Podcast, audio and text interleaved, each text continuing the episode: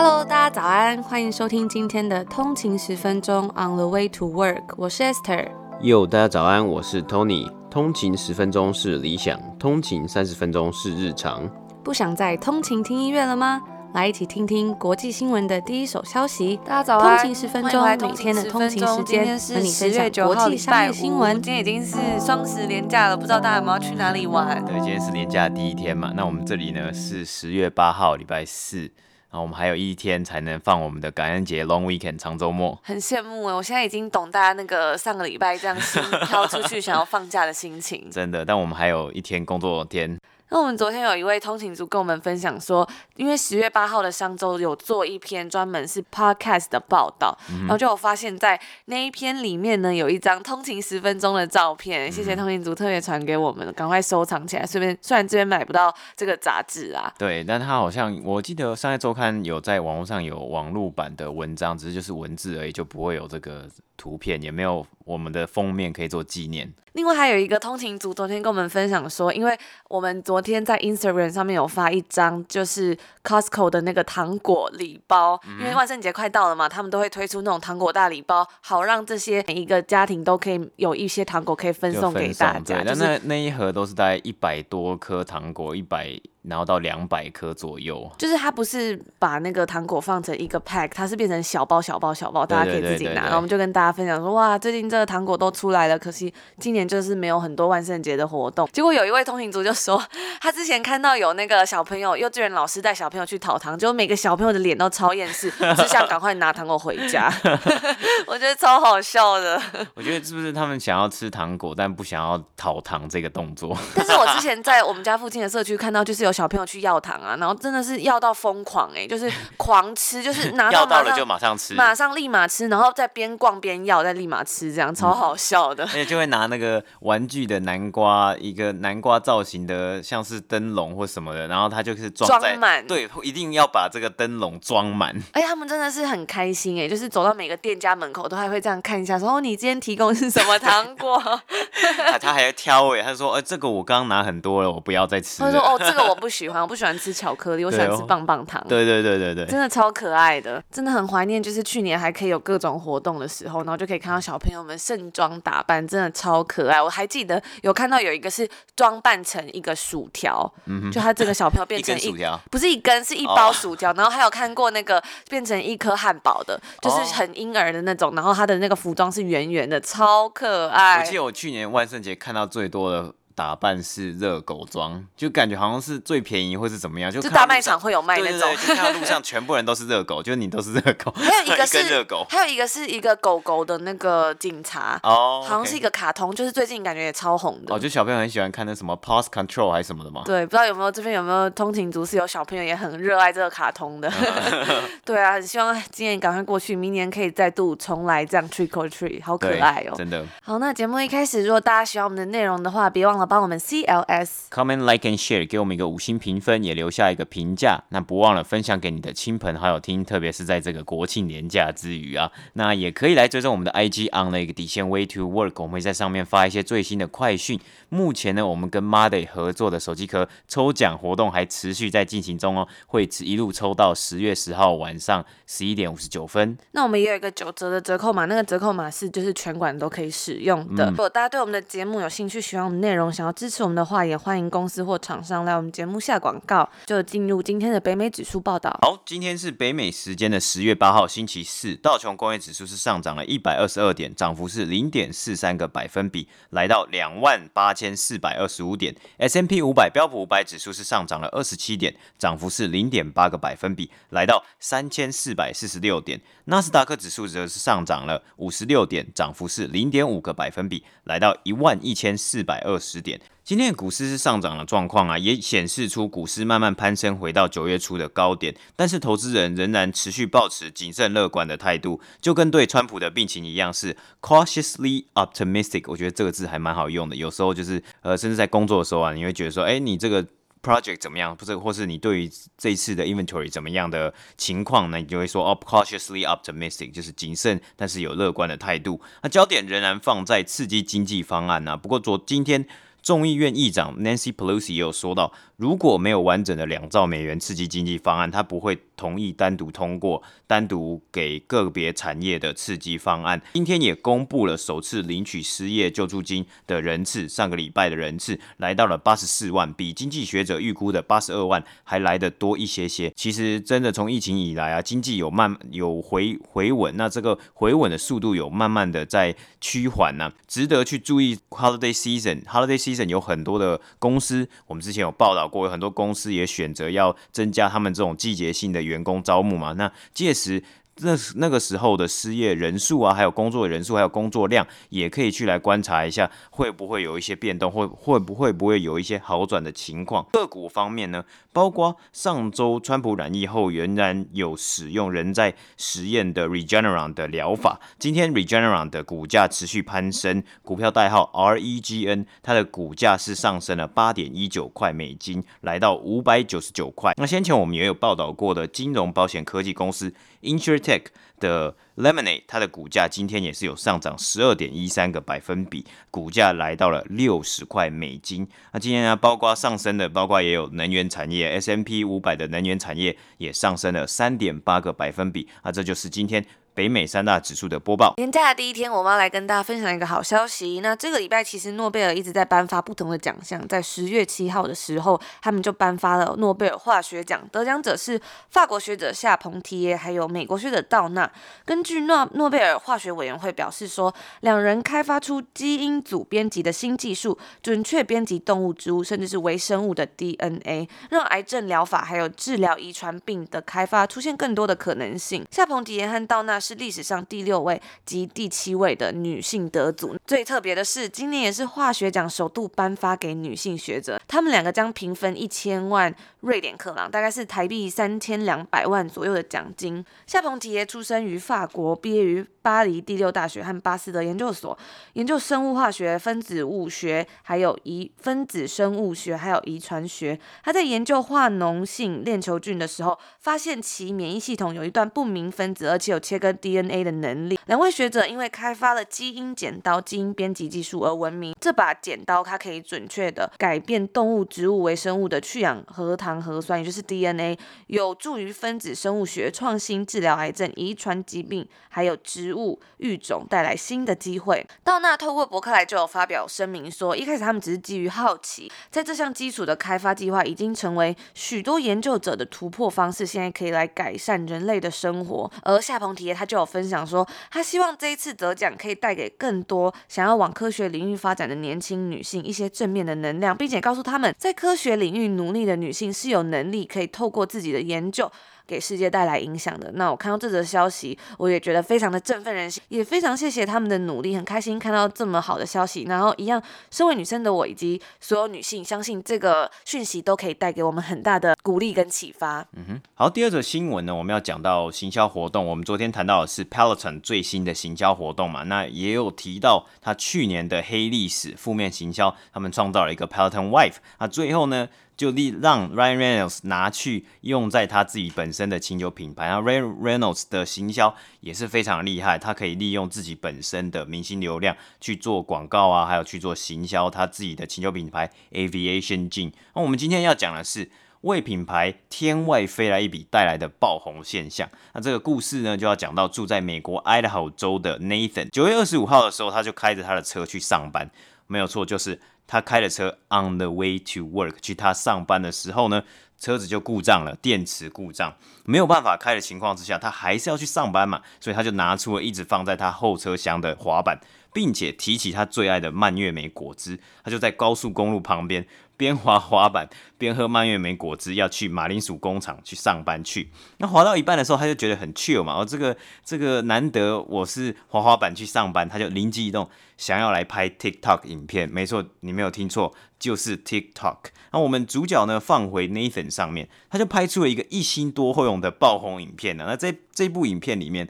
他拿着自拍棒自己拍自己，边滑滑板，然后边听着。经典乐团 Fleetwood Mac 的经典歌曲 Dreams，而且他还对嘴唱了其中一部分的副歌。最后在影片最后，他就喝上了一大口的 Ocean Spray 蔓越莓汁。那我觉得这个影片呢、它的风格就是有点自由自在。或是说可以说是一股清流了，因为大多是我看到在北美的 TikTok 爆红的影片啊，或是爆红的网红，都算是有点像是小女生或是年轻人在那边跳舞。那这一部影片就在 TikTok 上面直接炸开来了，那是有多炸呢？它截至目前为止已经超越两千六百九十万的观看次数，那按赞次数是超越五百万个爱心，那它不包含转发到其他社群平台的观看次数，那这个次数可能会更多，搞不好是超过一亿。因为我这几天也一直看到这部影片的新闻分享。那首先，因为这部影片第一个受惠的，当然就是这个经典乐团 Fleetwood Mac 的这首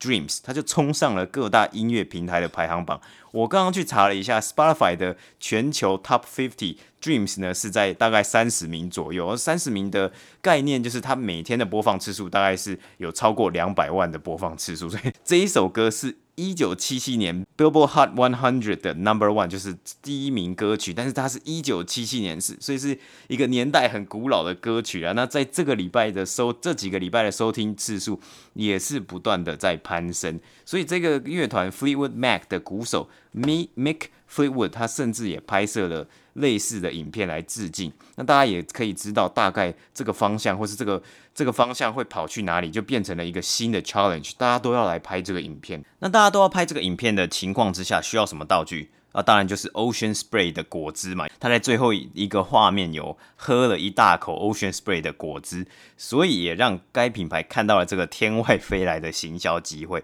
包括 Ocean Spray 的 CEO Tom Hayes 也拍片致敬。甚至因为我们开头有说到这个 Nathan，他是因为车子故障，所以才拍出了这部影片嘛。所以 Ocean Spray 就利用了这个机会，送给 Nathan 一辆全新的皮卡车 Pickup Truck。那这个 Pick Pickup Truck 的颜色就是 Cranberry 的红色，上面装满了 Ocean Spray 的蔓越莓果汁。也有媒体戏称这是 Ocean Spray Ocean Pay。其实这个 Nathan 啊，他有接受了很多很大的媒体的采访啊，就是那种 Over Zoom 在 Zoom 视讯上面有采访。这个 Nathan 是真的很喜欢喝 Ocean Spray 的蔓越莓果汁，而且他每一次都是拿那种最大盒的，因为他说，因为最大盒跟其他的容量的果汁价钱没有差多少，那他如果要尽量省钱，他很喜欢喝，他一天可以喝一大罐，一大罐也太多了吧？因为我有看到那个影片，那一大罐可能是我喝一个礼拜的量。对，所以他就觉得说他要省一点钱嘛，因为他一天可以喝一大罐，所以他就只只好就。每次喝就是买一大罐，他是不喝水吗？他没有，他说他一天的扩打就一罐，那一喝完一罐他就再喝水，就去喝 H2O，他是一个很酷的人，啊。他真的很喜欢喝那个蔓越莓汁。对对对，所以就变他是意外的变成了这个 Ocean Spray 的品牌代言人，代言人最佳品牌大使。然后我觉得这个大概先讲讲一下我自己个人的看法，大概也是我们先前有报道过，为什么 Walmart 一直想要来一起参加收购 TikTok 案嘛？因为这个是一个可以。可以创造很多这种特别行销机会的平台，沃尔玛自己本身也很想要做广告平台啊，或是他想要做很多广告的机会，他甚至是去去爆红嘛。那这次的流量啊，大概也是 Ocean Spray 意想不到带来这么大，可能我觉得这个影片应该观看次数加上。其他各种有名的人人士去模仿去参加这个 challenge 的观看次数，搞不好超过一亿甚至两亿观看次数，超过台湾的总人口数。对对对，好可怕！所以我觉得很疯狂，就是有时候会做到这种，在国外讲说是 viral video 嘛，是真的是 go viral，大家是止也止不住的这种爆红现象。这是也是为什么很多品牌都想要来去。得到这些机会了。我记得之前也有一个，就是一样蛮荒谬的这种行销，就是有一个人在唱数字歌，啊，对对对，他就说 forty one forty two，然后那个影片不是也爆红吗？对啊，我觉得那影片，而且那那个人好像是越南人，但是好像在北美的 TikTok 也是很红很红，因为你玩 TikTok 就是你拍一段影片，然后你搭配了一些歌曲嘛，然后刚好那个那首歌，很多人就拍 TikTok 影片的时候就加了这首歌，也变成了很多梗图，我觉得这很好笑，而且他。自己有一个 Instagram 的账号，然后后来呢，就有很多很多品牌来找他夜配，他就用那首歌，然后唱出他的夜配。对对对，用那个旋律去唱那个夜配，说啊，这个是哪一个哪一个品牌，快去买这样子。我觉得真的是很打破我的想象力，哎，就是没想到一首数字歌也可以变成这样的商机。嗯，有时候我觉得创意就是在这种平台上面有素人啊，或是很多大家的网络使用者去激发出来的，你都想都想不到这些创意到底是从哪里想出来的。但我自己就觉得说。我好像有点跟不上时代了。就是 我真的不能理解，就是唱数字歌怎么会爆红？我我也不太能理解为什么滑滑板喝蔓越莓汁也会爆红啊。只是就是那个东西配起来，你你想滑滑板喝蔓越莓汁跟听这个经典老歌，一九七七年的老歌，这三个事情其实分开来做，好像是一件完全。就是不会红的事情，但它加在一起就是超过一亿观看次数的爆红影片。如果大家有看过这个影片的话，也欢迎跟我们分享一下你对这他们的这种影片有什么样的心得。我们也会把影片放在我们的 Instagram 上面好了，嗯、大家可以去看一下。我就很好奇，真的会有人很觉得这个很棒吗？很有创意吗？或者是大家有没有什么看过真的你觉得很棒的行销活动或是广告？嗯哼。好，那我们今天的最后一则新闻呢，就要来跟大家分享。其实我们在八月二十号 EP 十三的时候，就有跟大家报道过这个花旗银行 Citigroup 搞出来的大乌龙。那现在呢，就是有结果了，他们要被要求缴交四亿美金的罚款给行政机关。那那时候在 EP 十三的时候，我们就有报道过说，其实是在两个月前，Citigroup 意外的把十亿美金汇错了。直到现在呢，相关后续结果才出炉。这个行政机关他们是连准会及隶属于美国财政部的货币监理署 （Office of the Controller of the Currency）。那在北美时间的周三，他们就有发声明说，花旗银行近期从事不安全还有不健全的金融活动。花旗在这几年都无法好好改善其中问题，包括比如说是有效清查其中有洗钱的嫌疑活动。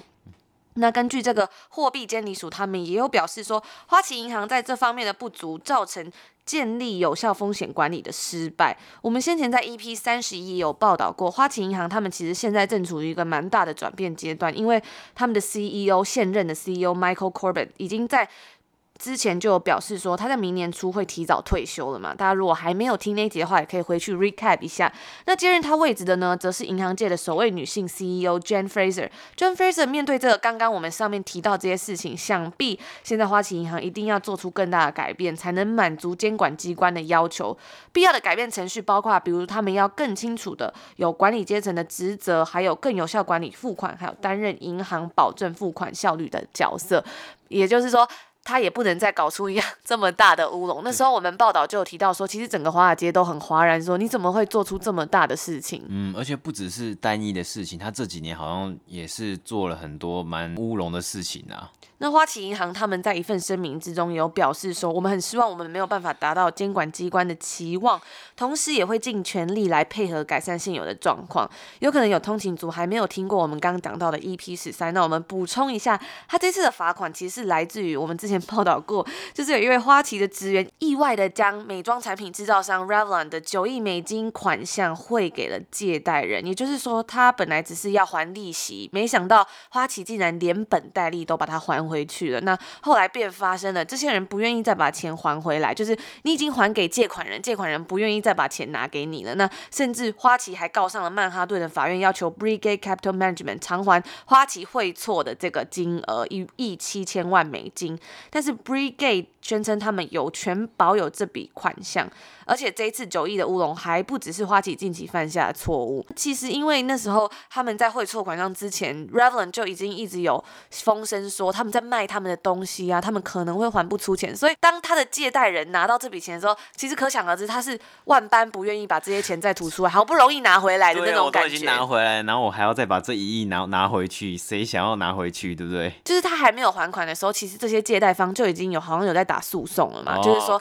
你要还准时还钱呐、啊。嗯、那其实他们就是已经非常紧张，然后花旗做这一出，等于说 花旗也要跟这个 Revlon 一样列为他们的类似被告的角色，所以就是还蛮复杂的嘛。这一次这个九亿的乌龙，我们刚刚讲到，不只是他唯一犯下的错误，因为货币监理署在指出，该银行在二零一九年也有违反 Fair Housing Act，已经在今年年初他们违反了 Flood Disaster Protection Act。点出说，花旗风险管理程序上是有重大的疏漏，同时他们也没有办法有效追踪银行中不好款项的流通。他们旗下的 Banamex 银行在二零一七年的时候被检察官查出有毒品走私者使用该银行来洗钱。并且将钱从美国运到墨西哥。那这一次四亿美金的款项呢，是要缴交给货币监理署。该机构他们还有要求花旗银行要尽快成立新的委员会，而且要求说这个委员会成员大部分不能是管理或是董事来组成，希望能够有效处理目前银行内部的很多问题。那这就是我们今天要跟大家 recap 我们在八月底跟大家分享这个花旗大乌龙，以及我们之前在 EP 三十一有跟大家提到的这一个他们要接任的新 CEO。如果大家有兴趣呢，也都可以回去听一下。没错，那这就是我们今天要跟大家分享的三则新闻。最后呢，我们要来分享一下，因为我们目前的抽奖活动还在进行，行然后就有看到，因为很多通勤族就有在下面留言嘛，就是如果要抽奖的话，很多通勤族都非常的有创意，我们就来分享几个我们觉得还蛮有趣的。好了，对，然后我们问的问题是说，哎，那你留下一句，就是形容你的通勤时光。我觉得有一些。通勤时光是真的很有趣啊！像第一个我看到的是，他说虽然通勤真的只要十分钟哦，这一位通勤族只要通勤只要十分钟，他说还是硬要听完才肯乖乖认真上班。所以这位通勤族是在到了工作的场所，然后先听完，然后再开始上班吗？哇，就是开启每天的一天新新闹的感觉。对，就是跟我们一直讲的，就是一个仪式感。你要先听完，然后再准备准备你自己，然后哎，我的。头脑或是我的整个身体都热机了，我再开始。对，那另外一位也有通勤族说，这是他跟自己谈话的好时间，因为我们之前就有分享过，很多时候真的是在这么日新月异的世界里，每天速度都很快，真的要有一段时间可以好好的静下来反思啊，想一想自己的人生。嗯嗯嗯，我看到这位通勤族，他是说通勤吸收世界精华，有一种修炼成仙的感觉，有种是进入了那个森林，然后要吸收芬多精的那种精华。但也谢谢。这位通勤族的留言，然后还有一位通勤族说，听着通勤十分钟，假装只有通勤十分钟，而不是六十分钟。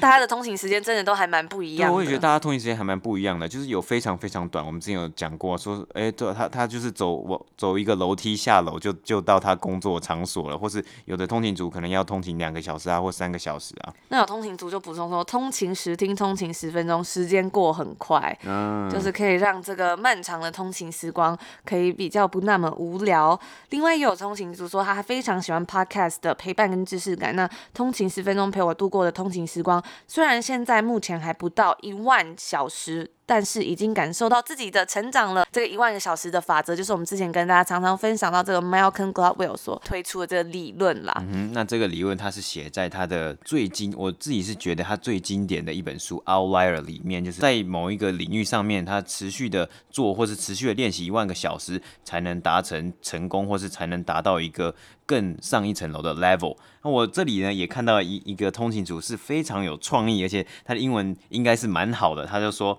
And on the way, a day keeps uninformed away。就是之前那个一颗苹果一天远离医生的那句话。对，那他就说，哎，一集通勤十分钟就会让这个无知远离我。真的很厉害耶！真的，我觉得真的很厉害。我们可以开始考虑，就是下一季的这个开头要。用什么 slogan 了？我觉得大家都真的太有创意了。对，就像我们这一季用的 slogan 是“通勤十分钟是理想，通勤三十分钟是日常”，也是一位通勤族帮我们想出来的。对，那另外我还有看到他说，有一位通勤族表示，日日坚持不容易，天天更新不容易。这就回到我们刚刚看到有另外一位通勤族说，他有感受到自己成长这件事。其实我都觉得啊，虽然可能没有别人进步的那么快，但是我们真的都很享受把每一件事情做好的那个过程。嗯、包括有这个机会在这边跟大家聊聊天呢、啊，分享一些新闻，甚至跟通勤族变成朋友，听大家分享一些自己的生活日常，我都觉得很开心，而且也很感激。虽然日更真的蛮累的啦，但是我们真的很珍惜有这个频道可以来跟大家说说话。嗯，我就觉得说，就是回应到刚刚我们讲到的一万个小时嘛。那如果你真的达成了一万个小时，其实你最 cherish 或是你最珍惜的，应该是